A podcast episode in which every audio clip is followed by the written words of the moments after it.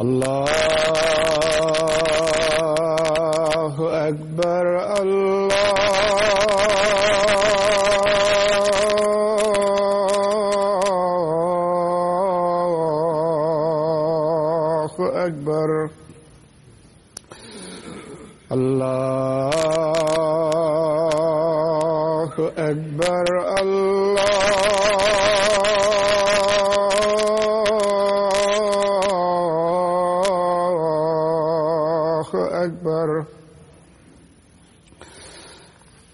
أشهد أن لا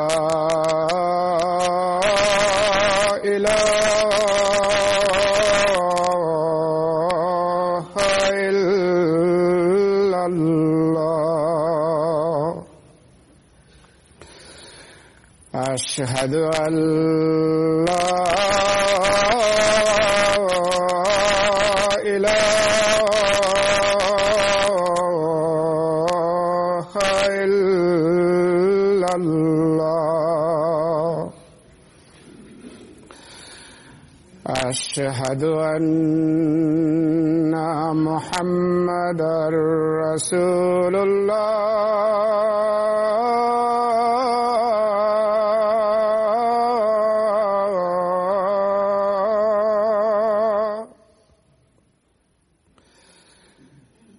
أشهد أن محمدا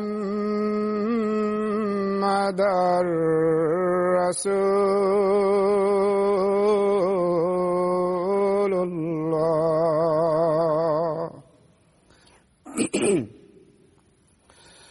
حي على السلام.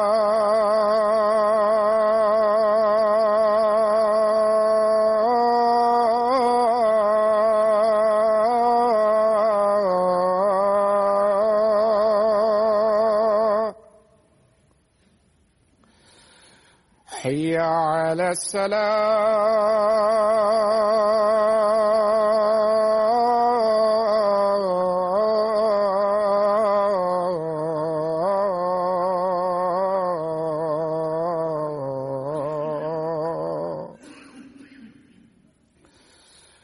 حي على الفلاح.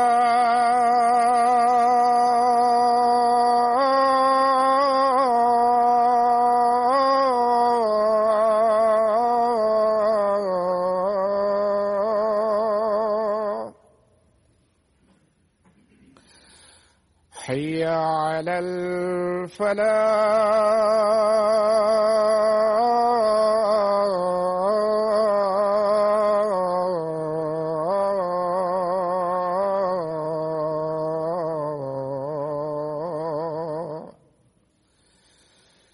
الله أكبر الله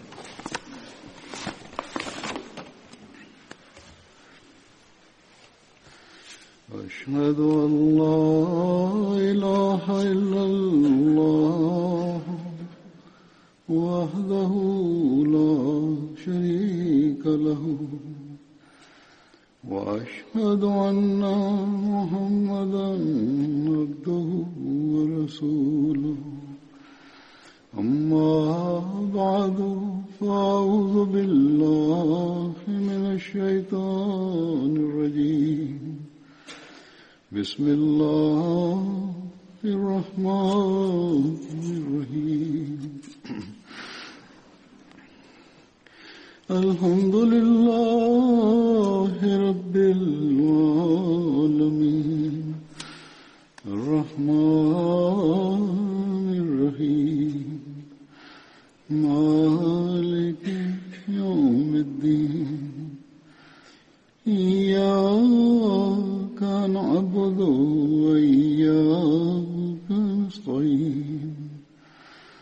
اهدنا الصراط المستقيم صراط الذين أنعمت عليهم غير المغضوب عليهم ولا الضالين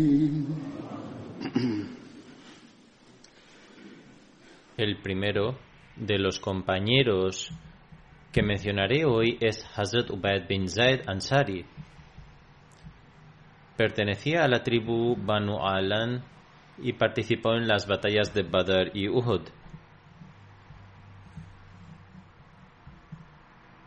Hazrat Muaz bin Rifa relató sobre su padre.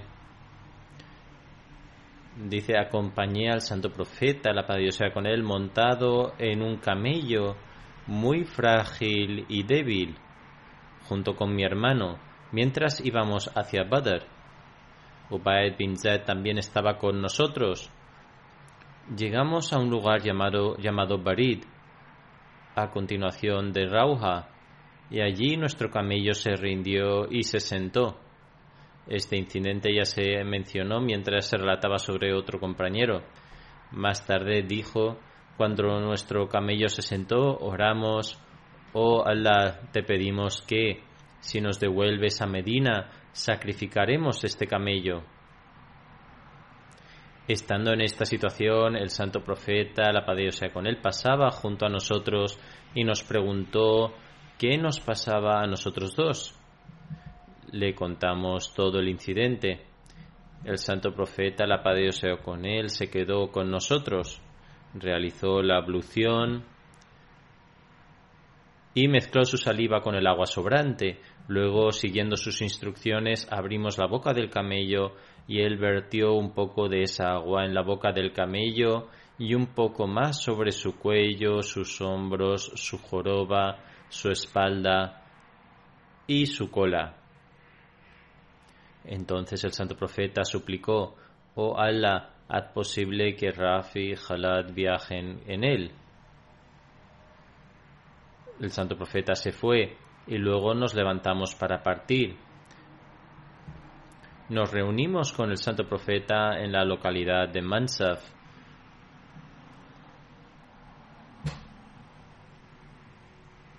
Mientras que nuestro camello iba al principio de la caravana. Cuando el santo profeta nos vio, sonrió.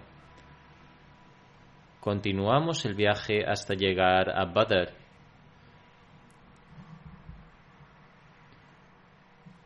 Al regresar de Badr, una vez llegados a Musalla, el camello se sentó de nuevo, después de lo cual mi hermano lo mató y distribuyó su carne que entregamos como sadka.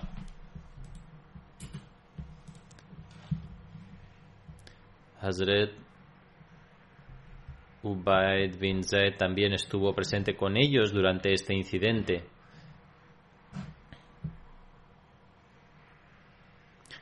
Hazrat Zahir bin Haram al-Ashiyai fue otro compañero que también participó en la batalla de Badr. Perteneció a la tribu Ashiyaya. Acompañó al santo profeta en la batalla de Badr. Hazrat Anas bin Malik relata, entre los que vivían en las aldeas había un hombre llamado Zahir. Solía traer regalos de su aldea para el santo profeta. Cuando tenía la intención de regresar, el santo profeta también solía presentarle abundantes provisiones antes de despedirle. El santo profeta solía decir.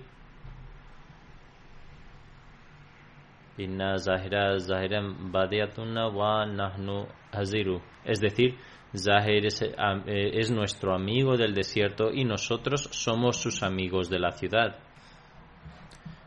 El santo profeta tenía amor por él. Hazrat Zahir era un hombre de apariencia normal. Una vez, mientras Hazrat Zahir vendía parte de su mercancía en el mercado,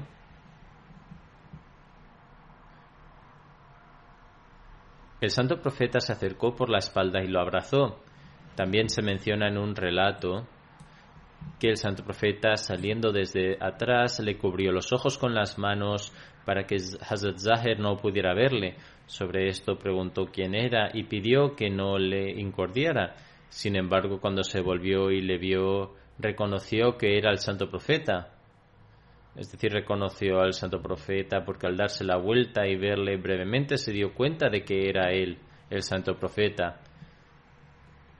Al darse cuenta de que era de hecho el santo profeta, comenzó a frotar su espalda contra el bendito cuerpo del santo profeta. El santo profeta dijo irónicamente, ¿quién comprará este esclavo? Hazrat Zahir dijo, oh profeta de Allah, usted dará un trato poco rentable, ¿quién me va a comprar? Por sobre esto el santo profeta dijo, a los ojos de Allah no eres un negocio sin ganancias, y dijo que era muy preciado a los ojos de Allah. Hazrat Muslim Maud también ha mencionado este incidente en una ocasión en relación con la compasión del santo profeta. De igual manera, Hazrat Muslim Maud afirma que el santo profeta iba al mercado cuando vio a un compañero pobre y no muy atractivo que llevaba mercancía en medio del fuerte calor. Llevaba la mercancía y todo su cuerpo estaba cubierto de sudor y polvo. El santo profeta fue silenciosamente detrás de él y de manera similar a cómo los niños colocan sus manos en los ojos de otra persona en secreto y luego le piden que adivine quién les ha puesto las manos en los ojos, el santo profeta también colocó sus manos tranquilamente sobre sus ojos. Después de sentir sus suaves manos, se dio cuenta de que era el santo profeta y con un amor extremo comenzó a frotar su cuerpo lleno de sudor contra la ropa del santo profeta. El santo profeta continuó sonriendo y luego dijo, tengo un esclavo, ¿hay alguien que quiera comprarlo? Sobre esto, el compañero dijo, oh profeta de Allah, ¿quién en el mundo me compraría? El santo profeta respondió, no debes decir esto, eres extremadamente preciado a los ojos de Allah. Esas personas tuvieron la fortuna de participar de estas asombrosas expresiones de amor. El santo profeta declaró en una ocasión,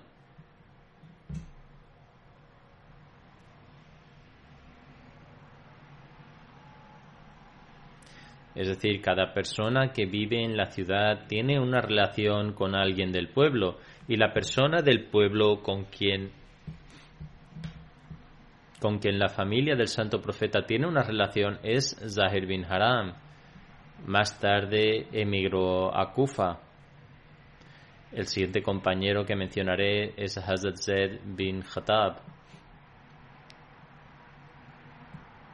Era el hermano mayor de Hazrat Umar y había aceptado el Islam antes que Hazrat Umar. También fue uno de los primeros en emigrar. Participó junto al Santo Profeta en las batallas de Badr, Uhud, Khandak y también estuvo presente en Hubaidia y Bait Rizwan. El Santo Profeta formó un vínculo de hermandad entre él y Hazrat Man bin Adi. Ambos compañeros fueron martirizados durante la batalla de Yamama. En el día de Uhud, Hazrat Umar juró por Allah y le dijo a Hazrat Zaid, Hazrat Zaid era el hermano mayor de Hazrat Umar, que debía ponerse su armadura. Hazrat Zaid se puso la armadura por unos momentos y se la quitó en el momento de la guerra. Cuando Hazrat Umar le preguntó la razón por la que se quitaba la armadura, Hazrat Zaid respondió, yo también deseo el martirio que tú deseas. Así que ambos abandonaron la armadura. Hazrat Zaid bin Khattab relata que con motivo de Hayatul Bida, el santo profeta dijo, debéis cuidar de vuestros esclavos, alimentarlos de lo que coméis y vestirlos con la ropa con la que os vestís. Además, si cometen un error que no queráis perdonar, entonces, oh siervos de Allah, debéis venderlos, pero no castigarlos.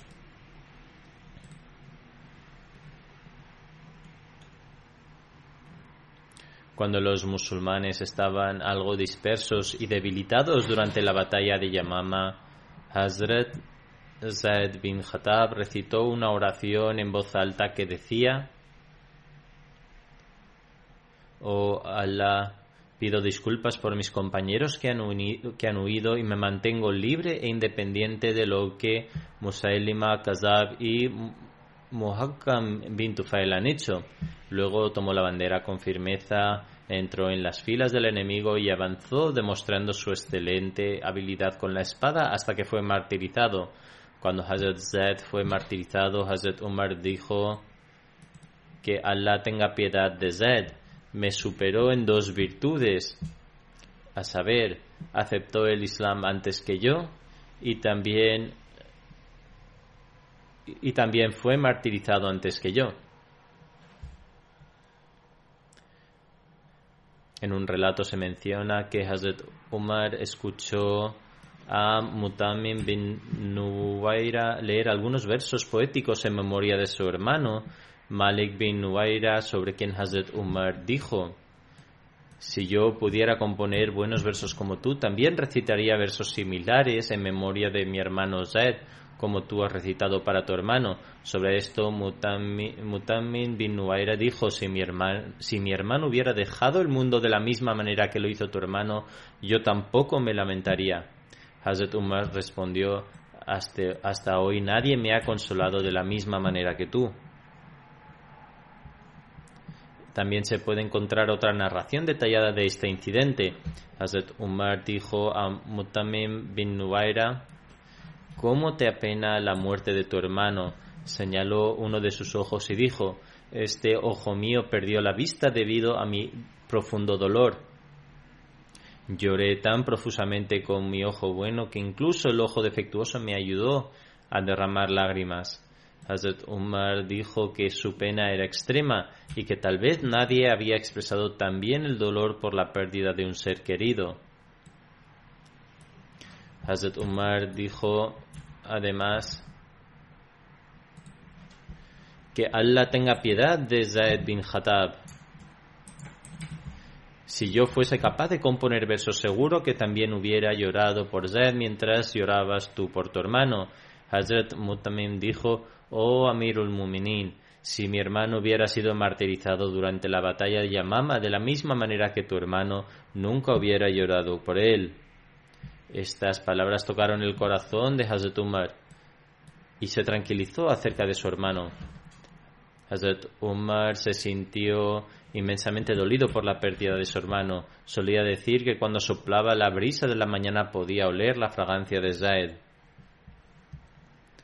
Uno de los compañeros de Musaylim Kazab, Rayal bin Unfuwa, fue asesinado por Zaid bin Khattab.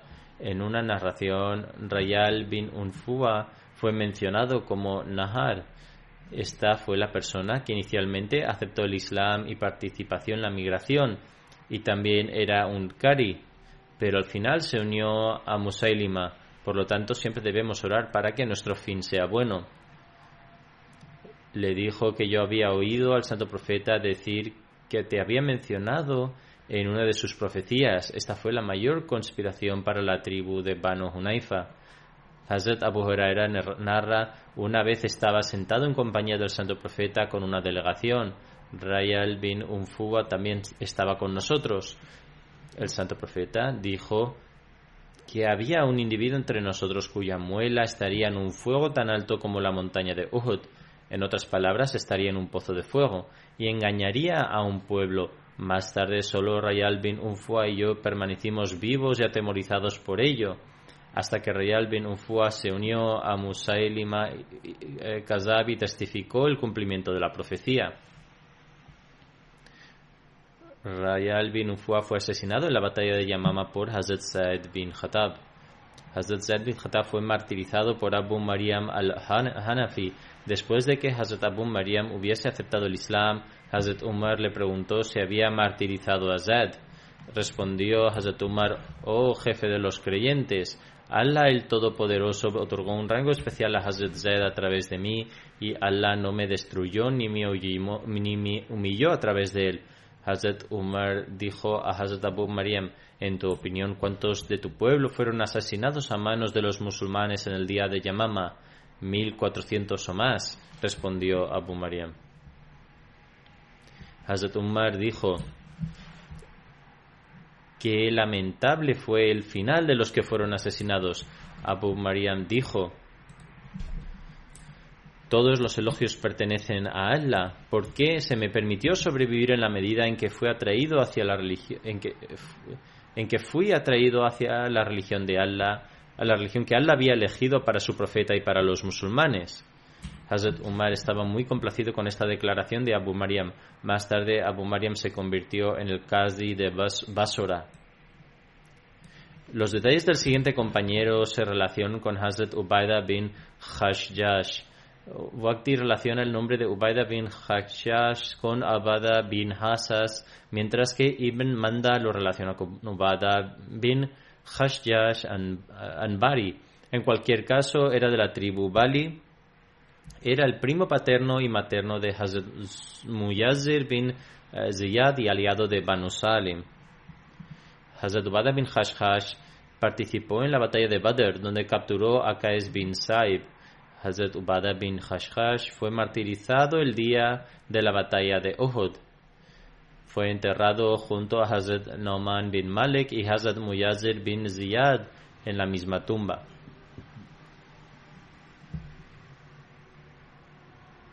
El siguiente compañero es Hazrat Abdullah bin Jad. El nombre de su padre era Jad bin Qaes, cuyo nombre patronímico era Abu Wahab y era de Banu Salama, una tribu de los Ansar. La prima materna era Hazrat Muaz bin Jabal.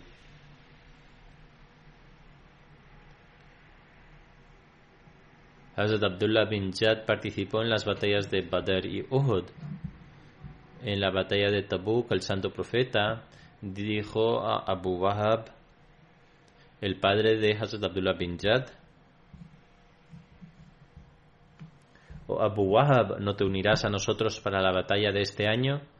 Abu Wahab respondió, por favor, discúlpeme y no me involucre en ningún tipo de desorden. No puedo ir porque citó una excusa muy extraña para el santo profeta. Mi gente sabe cuánto adoro a las mujeres. Si las mujeres de Banu Afsar, en otras palabras, las mujeres romanas bizantinas, caen ante mis ojos, no podré controlarme. El santo profeta se volvió y lo excusó. En otras palabras, como ponía excusas, lo mejor era simplemente dejarlo estar y aceptar su negativa. Hazrat Abdullah bin Yad se acercó a su padre después de enterarse de esto y dijo: ¿Por qué has rechazado la petición del santo profeta? Juro por Allah que tú eres la persona más adinerada entre los Banu Salama en estos momentos y hoy tienes la oportunidad de participar en la batalla, pero ni participas en las batallas ni provees a los demás equipación. Su padre respondió citando otra excusa para su hijo. Oh hijo mío, ¿cómo puedo avanzar hacia Banu Asfar en este ambiente caluroso y tan difícil? Juro por Allah, aún en Jurba, eh, el, el, hogar, de Banu Salama, que no me siento seguro en mi hogar y tengo miedo de ellos. Tenía mucho miedo de los romanos o bizantinos y era un hombre cobarde. Así que, ¿cómo puedo proceder a desafiarlos y participar en la batalla? Oh hijo, juro por Allah que soy plenamente consciente de los tiempos de cambio de la fortuna. Sé que las circunstancias pueden transformarse de un día para otro. Al escuchar esto de su padre, Hazrat Abdullah se volvió serio hacia él y dijo, Te juro por Allah que hay hipocresía en ti. Ciertamente Allah el Todopoderoso revelará sus palabras al santo profeta en el sagrado Corán para que todos puedan leerlo. En otras palabras, Allah el Todopoderoso pondrá de manifiesto su hipocresía. Al oír esto, el padre de Hazrat Abdullah se quitó el zapato y lo arrojó, sobre el rostro de Hazrat Abdullah. Hazrat Abdullah salió de allí y se abstuvo de hablar con su padre. Está escrito en Asdul Ghaba sobre el padre de Hazrat Abdullah, Yad bin Qais, y su hipocresía que la gente de Hubaydiya se unió en la promesa de lealtad con el santo profeta, pero sin embargo se abstuvo de participar. Se dice que después él se arrepintió y murió en la era del califato de Hazrat Usman.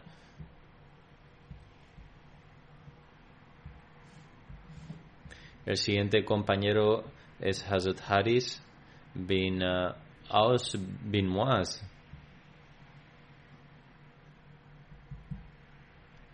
Era el sobrino de Hazrat Sa- Saad bin Muaz, que era el líder de la tribu Banu Aus. Tomó parte de las batallas de Badr y Uhud. Se dice que a la, edad de 28 años fue martirizado en la batalla de Uhud. Sin embargo, otras narraciones nos dicen que no fue martirizado en la batalla de Uhud. Hazrat Aisha relata, en la batalla de Uhud, siguiendo a la gente, escuché el sonido de pasos detrás de mí y cuando me volví, me volví a mirar, vi a Hazrat Saad bin Muaz junto con su sobrino Haris bin Aus sosteniendo su escudo.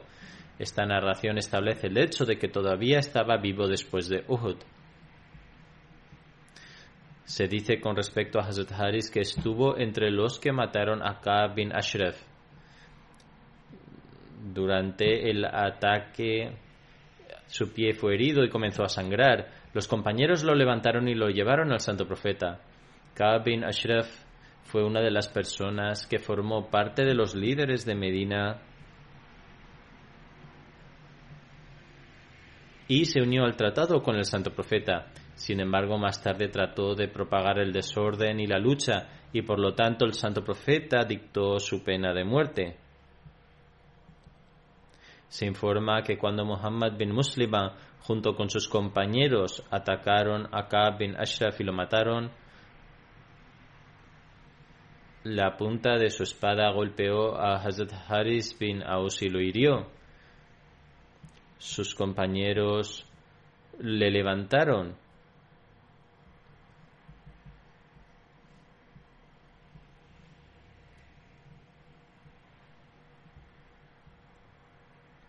Sus compañeros le levantaron, lo, le llevaron a toda prisa a Medina ante el santo profeta.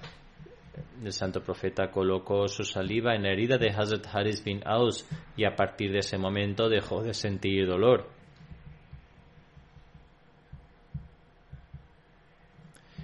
Mencioné antes brevemente los detalles del incidente por el que Ka'b bin Ashraf fue asesinado.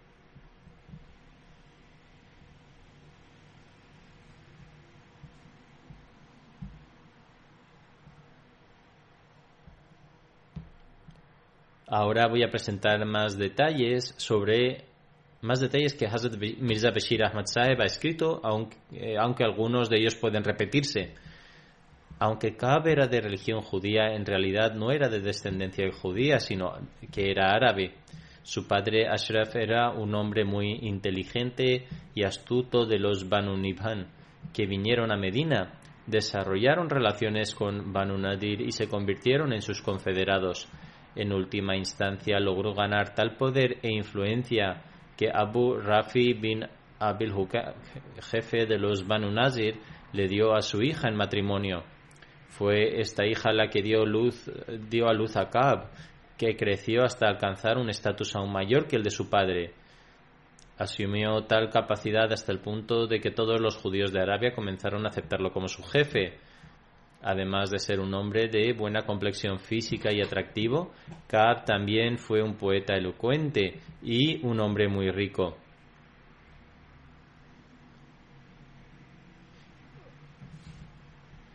A través de generosos desembolsos siempre mantenía a los académicos y otras personalidades influyentes de la nación bajo su propio control.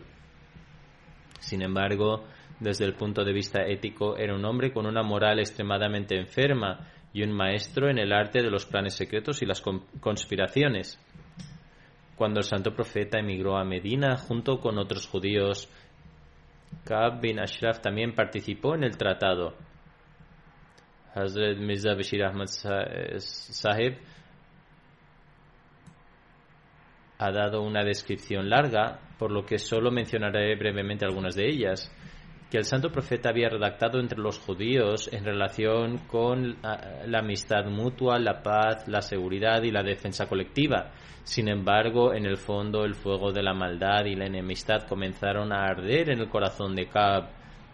Participó en el tratado, pero su corazón permaneció en, la en su corazón permaneció la hipocresía, la enemistad y la maldad, por lo que el fuego ardía en su corazón y comenzó a oponerse al Islam y al fundador del Islam a través de planes secretos y conspiraciones. Está registrado que todos los años Kaab daba una gran suma de, caridad a los eruditos judíos y líderes religiosos. Sin embargo, después de, la, después de la migración del santo profeta, cuando la gente vino a cobrar sus subsidios anuales, en el transcurso de la, discusión comenzó a mencionar al santo profeta y preguntarle su opinión sobre la veracidad del santo profeta a la luz de las escrituras religiosas. Respondieron que aparentemente parecía como si fuera el mismo profeta que les había sido prometido. Que abelgaba enemistad y malas intenciones, se disgustó mucho con esta respuesta y les despidió, refiriéndose a ellos de forma insultante y no les dio su caridad habitual. Cuando los eruditos judíos perdieron, perdieron el, miedo, el medio de comer, Después de un tiempo regresaron a Cab y le dijeron que habían malinterpretado los signos y que ahora habían descubierto que en realidad Muhammad no era el profeta que se les había prometido. Esta respuesta sirvió al propósito de Cab y satisfecho con ella les restableció su estipendio. En cualquier caso, Hazrat Ahmad Sahib ha escrito correctamente, esto fue meramente una oposición religiosa y aunque fuera expresada de forma desagradable, no fue en absoluto censurable, como tampoco K pudo ser amonestado simplemente por este motivo. Sin embargo, después de esto la oposición de K se volvió más peligrosa y en última instancia, después de la batalla de Badr, comenzó a comportarse de forma extremadamente malvada y sediciosa creando situaciones muy peligrosas para los musulmanes. En realidad, antes de la batalla de Badr, Kaab pensaba que este celo religioso era temporal y que gradualmente todas estas personas acabarían dispersándose por su cuenta y volviendo a su religión ancestral. Sin embargo, con ocasión de Badr, cuando a los musulmanes se les concedió una victoria extraordinaria y la mayoría de los jefes de Quraysh fueron asesinados,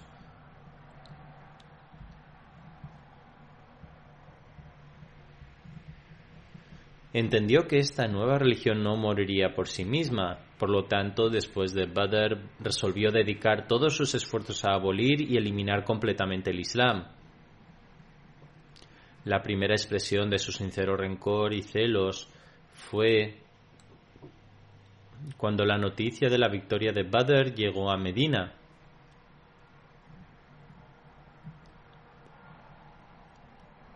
Al oír esta noticia, al principio Kaab dijo que creía que era falsa porque era imposible que Muhammad saliera victorioso sobre el gran ejército de los Quraysh y llevara a tan reconocidos jefes de Meca a ser mezclados con el polvo. Si esta noticia era cierta, entonces la muerte era mejor que la vida. Cuando se confirmó esta noticia y se aseguró a Kab que la victoria de, en Badr había otorgado al Islam una fuerza tal que iba más allá de sus más salvajes sueños, fue vencido por la ira y la rabia. Cuando los musulmanes regresaron después de la victoria de Badr, se preparó inmediatamente para el viaje y se dirigió a la Meca y al llegar allí y debido al poder de su discurso persuasivo y su lenguaje poético avivó el fuego que se había encendido en los corazones de los Quraysh.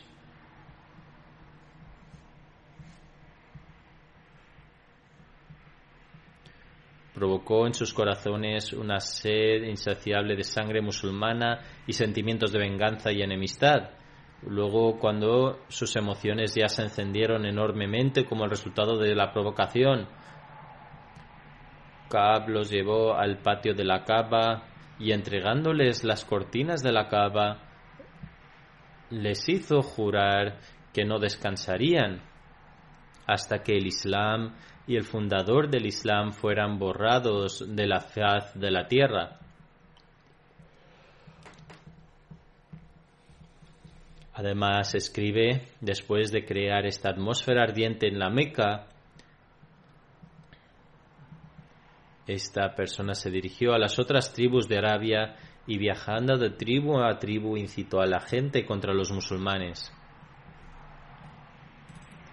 Luego regresó a Medina y escribió Tashbib, Tashbib, aludiendo a las mujeres musulmanas de una manera muy sucia y obscena en sus poemas provocativos.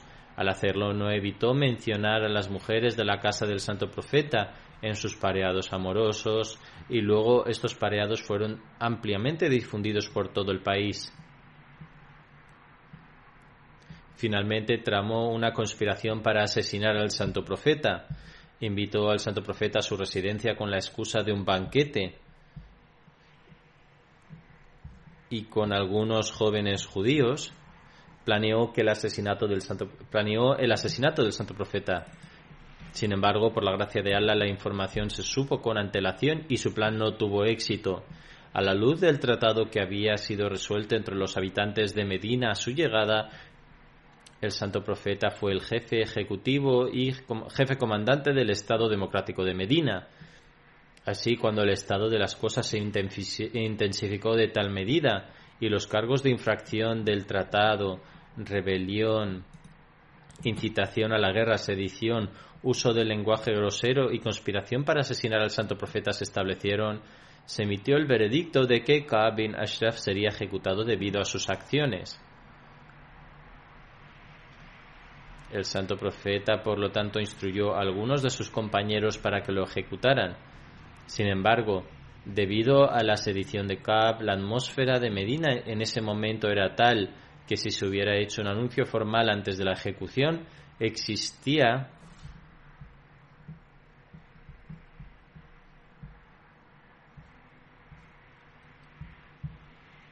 existía la posibilidad de que la guerra civil estallara en Medina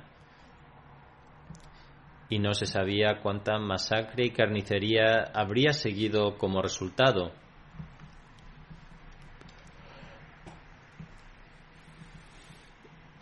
El santo profeta estaba dispuesto a ofrecer cualquier sacrificio posible y razonable para prevenir la violencia y la matanza indiscriminada. Por lo tanto, ordenó que Kaab no se ejecutara públicamente, sino que más bien algunas personas debían buscar discretamente una oportunidad y ponerle fin. El santo profeta asignó este deber a un compañero fiel eh, llamado Muhammad bin Maslama.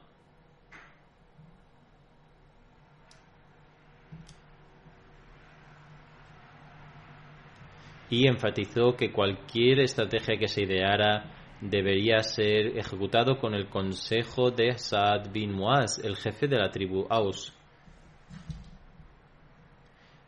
Muhammad bin Maslama dijo,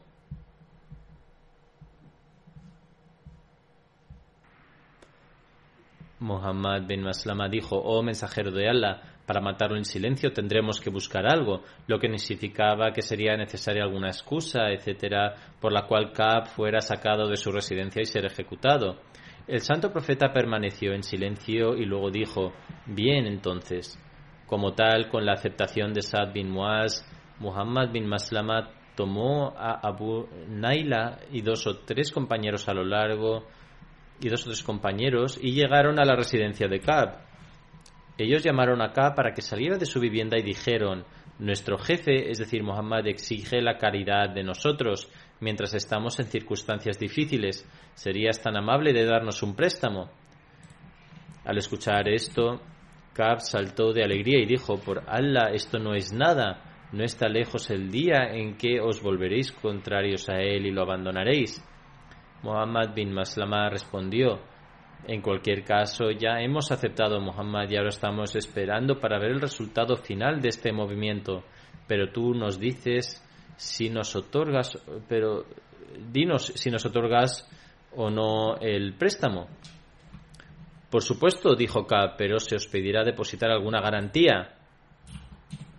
Al escuchar que ellos deberían de dejar a sus mujeres Muhammad bin Maslama preguntó ¿Qué necesitas? Esta persona malvada respondió Dejad a vuestras mujeres como garantía. Al escuchar que ellos deberían de dejar a sus mujeres con un hombre como él, se enfureció, diciendo, eh, se enfureció. Él, es decir, Kab, respondió, de acuerdo, entonces dejad a vuestros hijos. Muhammad bin Maslama respondió, esto tampoco es posible, no podemos aguantar el reproche de toda Arabia aunque si eres lo suficientemente generoso, estamos dispuestos a dejar a nuestras estamos dispuestos a dejar nuestras armas contigo como garantía. Kab estuvo de acuerdo y Muhammad bin Maslama y sus compañeros se mancharon con la promesa de regresar esta noche, esa noche.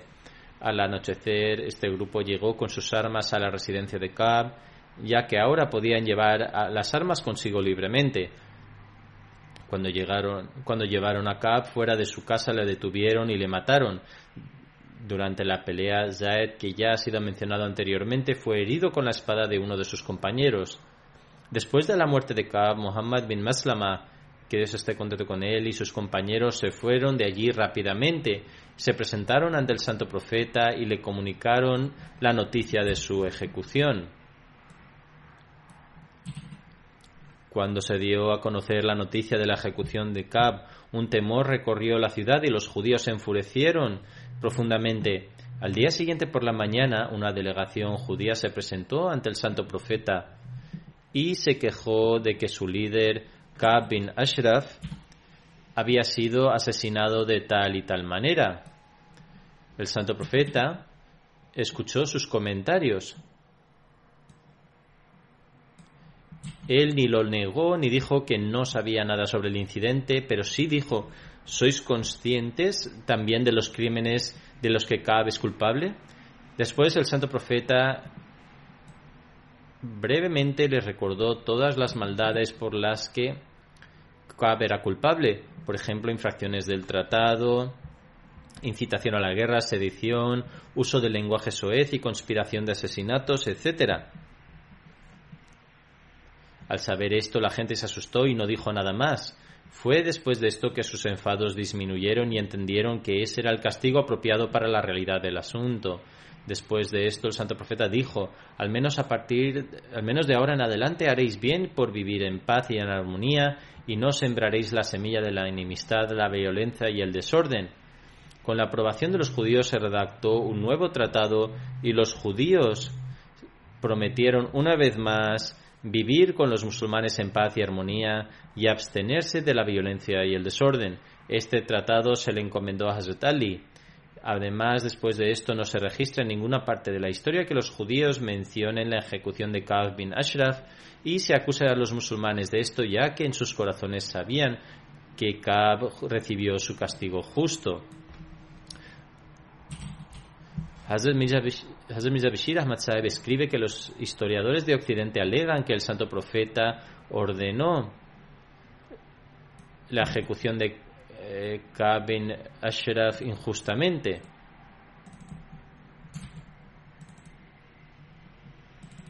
Hazrat Mirza Bashir Ahmad, negando esta alegación, escribe que no fue una decisión errónea, ya que Ka'b bin Ashraf entró en un acuerdo formal de paz y seguridad con el santo profeta. Conspirar en contra de los musulmanes, especialmente cuando él había aceptado apoyar a los musulmanes frente a los enemigos extranjeros y mantener las relaciones amigables con los musulmanes. En virtud de este tratado, él también aceptó que el santo profeta sería el jefe democrático que se había establecido en Medina y que el veredicto del santo profeta sería jurídicamente vinculante en todas las disputas, etc. Hazrat Mirza Bashir Ahmad escribe también, por lo tanto, la evidencia histórica prueba que, dentro de este tratado, los judíos presentarían sus casos al santo profeta y les daría su veredicto.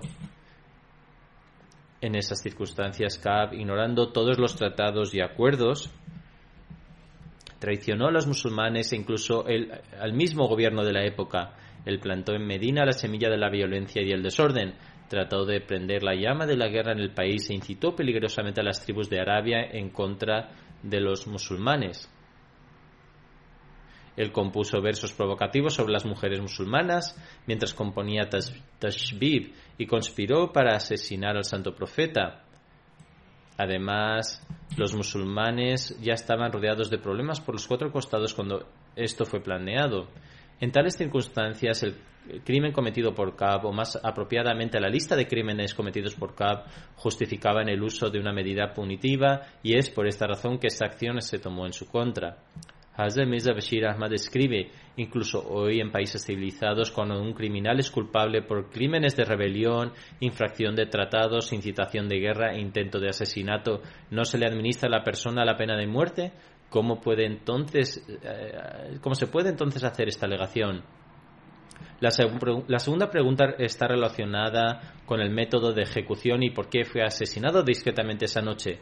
Hazrat Mirza Bashir Ahmad escribe sobre, este, sobre esto Respecto a este tema, debe recordarse que en aquel tiempo en Arabia no había ningún poder de gobierno formal, aunque tuvieran un líder electo. Más bien, cada individuo y cada tribu era libre e independiente. Ellos acudirían al santo profeta para aquellas decisiones que se tuvieran que tomar en conjunto para todos, pero también eran libres de tomar sus propias decisiones entre sus tribus. En este estado, en este estado, qué tribunal eh, existía en el que se pudiera presentar un caso en contra de Kaab y tener un juicio formal para su ejecución. Debería de haberse presentado una queja a los judíos de quienes él era el líder, aquellos quienes habían traicionado a los musulmanes y creaban desorden día tras día. Por lo tanto, para tomar una decisión era imposible acudir a los judíos debería haberse juzgado la justicia entre las tribus de Sulaim y Gatafan, quienes habían planeado lanzar desde los últimos meses repentinos ataques a Medina tres o cuatro veces cada noche. Estas también eran sus tribus y por lo tanto no era posible buscar ningún tipo de justicia en ellos. Hazrat Mirza Bashir Ahmad describe además reflexionar sobre el estado de Arabia en esa época y después contemplad de qué otra alternativa tenía disponible, tenían disponible los musulmanes como autodefensa cuando una persona era culpable de provocar, incitar guerras, mal comportamiento intenso, e intento de asesinato.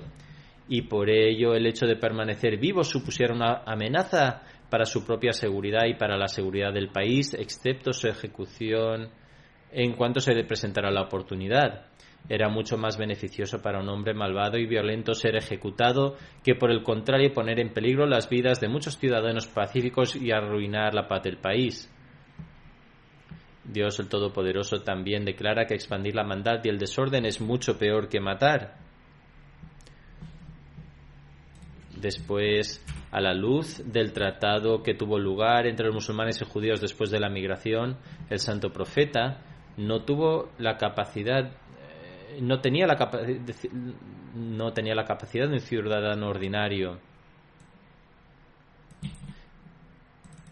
Al contrario, él se convirtió en el director ejecutivo del Estado democrático que fue establecido en Medina. Al santo profeta se le otorgó la autoridad de dictar cualquier veredicto que creyera apropiado con respecto a todas las disputas y asuntos políticos. Por lo tanto, eh, si el santo profeta, por el, interés, por el interés de la paz nacional, declaró que Cab, debido a su mal comportamiento, era digno de morir, es completamente inútil presentar una acusación en contra después de que hayan pasado 1300 años, porque los judíos mismos encontraron que el castigo de Cab era razonable a la luz de sus crímenes y guardaron silencio sin plantear objeciones. Este era el estado de Cab y fue en referencia a esto por lo que Hazrat Zaef fue mencionado, ya que él era parte del grupo que fue enviado para matarlo. También todas aquellas alegaciones en contra del santo profeta o en contra del Islam como religión opresora son infundadas. De hecho, Kaab fue sujeto a castigo y el santo profeta, en capacidad de líder del Estado, emitió este castigo. Terminaré el sermón de hoy con estas narraciones. Deseo que Dios el Todopoderoso proteja siempre al Islam de todas las tácticas malvadas. El estado actual de los musulmanes hoy es que en vez de extraer lecciones de su historia están inmersos en tales maldades y de hecho se han convertido en la causa de existencia de estos males tanto en los gobiernos musulmanes como en otros gobiernos. Deseo que Dios el Todopoderoso proteja al Islam de estos males y nos, y nos haga capaces de aceptar a aquel que ha sido enviado por Dios el Todopoderoso como guía en esta época y para el resurgimiento del Islam.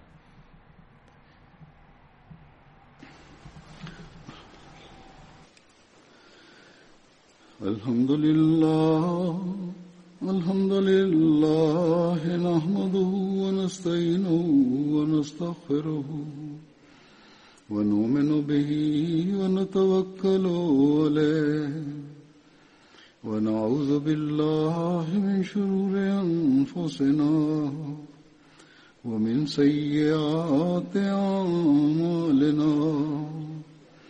من يهده الله فلا مضل له ومن يضلل فلا هادي له. ونشهد أن لا إله إلا الله ونشهد أن محمدا عبده ورسوله. عباد الله رحمكم الله. إن الله يأمر بالعدل واللسان وإيتاء ذي القربى وينهى عن الفحشاء والمنكر والبغي يعظكم لعلكم تذكرون. اذكروا الله يذكركم. وادعوه يستجب لكم ولذكر الله أكبر